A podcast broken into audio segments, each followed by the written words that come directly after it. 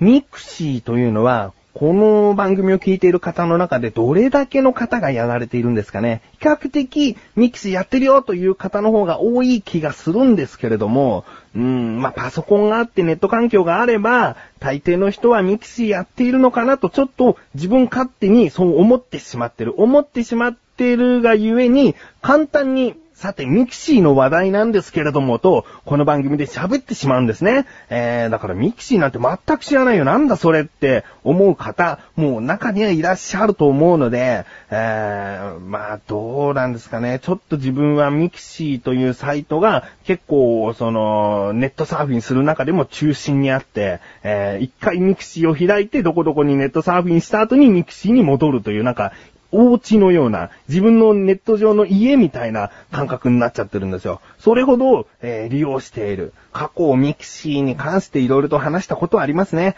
えー、今回もちょっとミクシーの話なんです。えー、聞いてください。お願いします。そんなミキシーをお家だと思っちゃっている自分がお送りします。菊池賞のなだらか向上心。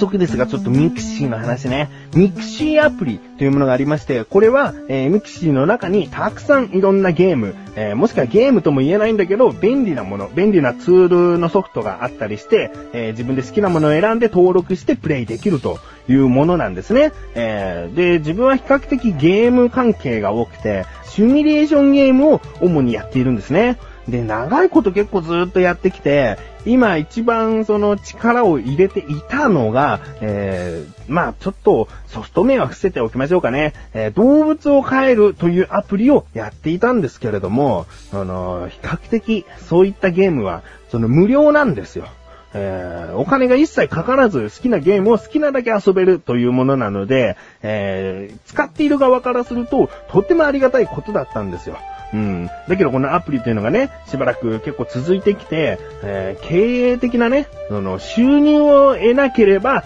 持続していかないとかそういうことがあるのかな？まあ、もしくは欲があって収入を得たいという、その開発者側からの思いなのかなと思うんですね。うん。で、お金がちょっとかかるものができてきたんです。うん。普通にプレイしていれば、まあお金かからずいつも通りのことはできるんですけれども、ちょっとお金を出すとこんな動物が買えるよとかね。あと動物のその出荷した時の収入が高くもらえるようなアイテムが売られていたり、そういうものが出てきたんです。で、これは有料なんです。このミクシーから、その、ポイントを買って、そのポイントを使って、その、牧場で売られているものを買うということになってるんですね。まあ、このお金が、まあ、要は開発者側への利益になるということなんですよ。うん。で、自分はね、その、農場のゲームをやっていて、トロフィーというのを集めるのが好きだったんですよ。そのトロフィーというのは、例えば、えー、羊の毛を何グラム集めて、えー、誰々に渡そうっていう、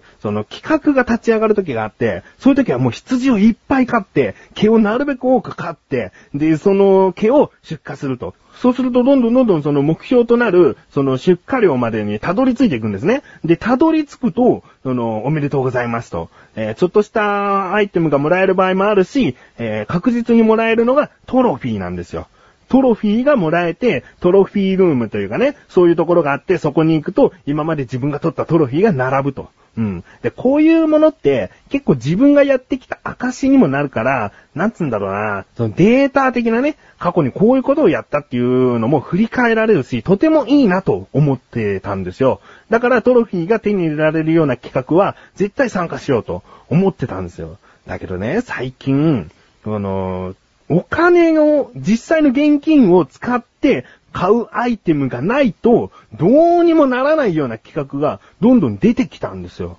だからもうお金を費やさないとトロフィーをゲットできないんですよ。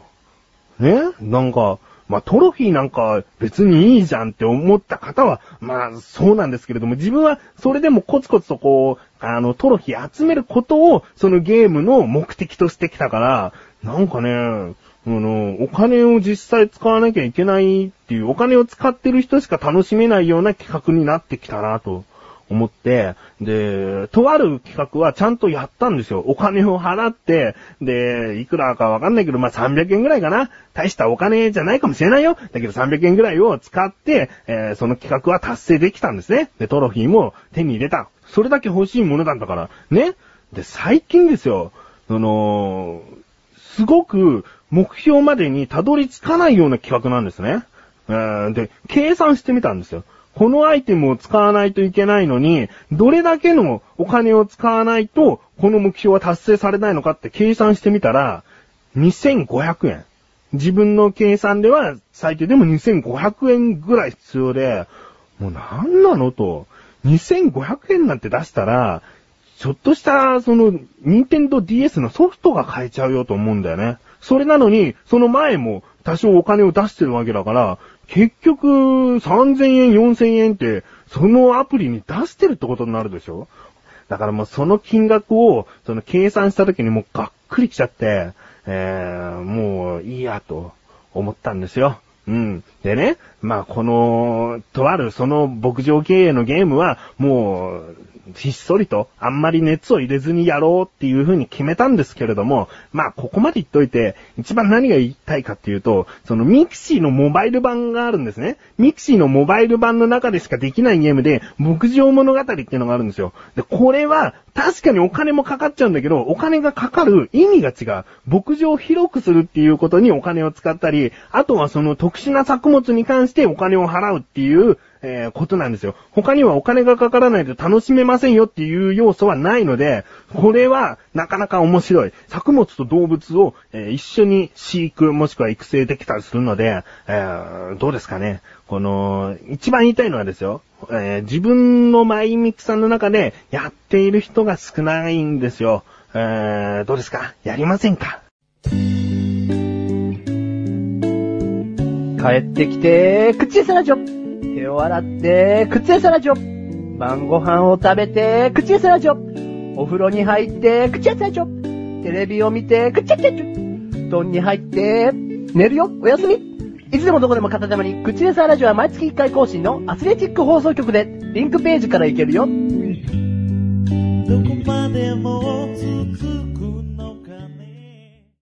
さあ、コーナーに参りましょう。自力80%。このコーナーでは日常にある様々な疑問や質問に対して自分で調べ自分で解決していくコーナーでもあり、リスナーの方からのご相談やお悩み解決していくというコーナーです。今回もメールが届いております。ありがとうございます。初めての方ですね。えー、ラジオネーム、千代之助さん。ありがとうございます。本文、はじめまして、千代之助と言います。知り合いのポッドキャスターさんからこの番組を教えてもらいました。よろしくお願いします。よろしくお願いします。こちらこそよろしくお願いします。私も質問してみたいと思います。はい。この頃、昔の番組をデジタルリマスターという処理を施されて放映されたり、DVD 化されています。憶測するに画像をきれいにするということみたいですが、どのようにきれいにされているのか疑問が湧きました。菊池さんは分かりやすい説明をしてくださると聞いてますし、まだ番組も少ししか聞いてませんが、菊池さんの真摯な姿勢がとても素敵だなって思います。このお便りが採用されることを願いつつ送信ボタンを押したいと思います。それでは失礼しますと。いやー、なんか久々にこう、舞い上がってしまうようなメールが来ましたね。えー、菊池さんの説明は分かりやすいと聞いてますしっていうのは人づてですよね。えー、どうなんですかね？分かりやすいんですかね？えー、まあ、自分がなんとかこう編集してる時にね、こうすれば分かりやすいかなっていうのは一応確認してるんだけど、人が聞くとどうかなっていう不安はいつもありました。少なくともその、えー教えてくださった方は分かりやすいという説明でこの番組を紹介してくださったんですね。ありがとうございます。えー他にもですね、真摯な姿勢がとても素敵だなって思いましてね。まあ見た目はね、まあ置いといて、えー態度だけでも、姿勢だけでも真摯でいきたいなと思います。えーそしてお便りが採用されることを願いつつ、ということなんですけれども、いやいやもう、えー採用しますよ。えーまあ、本当にメールありがとうございます。このメールを送るという手間がね、自分にとってはとても嬉しいんです。ありがとうございます。これからもよろしくお願いします。それでは早速ですが、今回の疑問に行きたいと思います。デジタルリマスターというのは一体何なの？ですね。調べてきました。ここからが答え。まずデジタルリマスターというのは、音声作品でも、えー、千代之助さんの言ってた通り、映像作品でも、どちらでもやることができる作業なんですね。えー、で、このデジタルリマスターという言葉なんですけれども、そのマスタリングを最新のデジタル技術を用いて、えー、リマスタリングする作業のことをデジタルリマスターというので、えー、このマスタリングというのは一体何なんだと。えー、これはですね、原版を作り直すという作業なんですね。えー、例えば、また新しく CD を発売したい、DVD を発売したいっていう時に、前あった原版を使うと、ちょっと映像が良くないとか、音質が良くないんだってこととなれば、原版新しく作り直さなければいけない。その作り直さなければいけないというのが、リマスタリングなんですね。で、ここでデジタル技術を用いることで、デジタルリマスターということなんですよ。えー、そして、千代之助さんは主にその映像作品についておっしゃってましたね。その映像作品においては、主にフィルムテープというもので保存されていることが多いんですね。で、そのフィルムテープというのは、傷だとか、その、長年放置されていくと、色あせをしてしまう。画質が悪くなってしまうので、ここで、えー、その元となる、もうそれが原版なんだけども、その原版使ってまた新しく DVD 焼いても汚い映像をいっぱい作っちゃうだけだから、もう一回新しくその原版を作り直そうということになるんですね。その時に、いろいろとデジタル化を行うと。うん。まあ、えー、細かく言いますと、大きなノイズを消したりですね、音のノイズを消したりとか、まあ音圧の補正、音のバランスを調節し直したり、あとコントラスト、色の濃さ、明るさっていうのをよく確認して、えー、デジタルで変換させていく。発色の補正なんかもしていくみたいですね。えー、で、これをすることで、まあ大体の作品っていうのは、比較的、まあ、気持ち程度綺麗になったかなというぐらいらしいんですよ。えー、明らかにデジタルリマスターすげえと、綺麗だな、音がいいなっていうのが誰もが感じられることじゃないらしいんですね。例えば音に関して言えば、ちゃんと5.1サラウンドの、その立派なスピーカーがあってね、それでその再生すれば昔よりは確かに音が良かったりするんだけど、そんなことしないで、普通にテレビのスピーカーで見てる人にとったら、その音なんか特にあんまり変わんないんじゃないかなという風な感想が多いらしいんですよ。うん。だから、名前こそちょっとね、デジタルリマスターっていうと、かっこいいかもしれないけども、まあ、原版は、その、新しいもの、ちょっとした補正が加わったものになっているんですけれども、名前で言うほど、そこまで大きく変わっていないというのが現状らしいですね。えー、他にもそういった、その、音のバランスを変えてしまったり、色をちょっと、その、変えてしまうと、昔の方が良かったなっていう意見も、なんか多いらしいですね。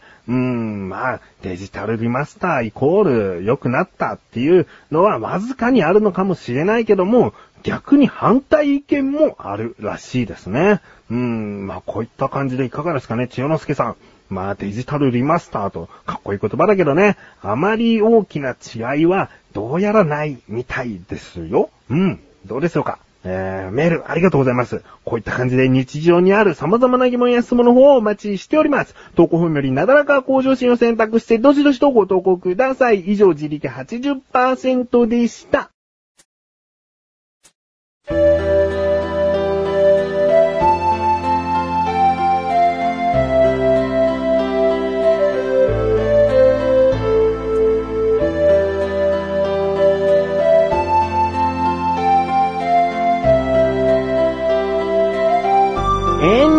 グでーす。そしてすぐお知らせでーす。このなだらか向上心が配信されたと同時に更新されました小高菊池の小高カルチャーという番組聞いてみてください。めでたく30回を迎えることができましたね。そしてリンクページから行きますアスレチック放送局にあるクッチレスアラジオという番組も月1回の中、えー、更新されました。えー、この番組はですね、そうですね、食べ物で言うなら、イカのゲソみたいなやつと一緒にやっている番組ですね。えー、まあ、どういった番組かっていうのは聞いてみてください。比較的ちょっと長めですが、聞き流す程度に聞いていただけたら嬉しいですと。ということで、なだらか工事は毎週水曜日更新です。それではまた次回、お相手は菊池翔でした。メガネたまーにでもあるよ。お疲れ様です。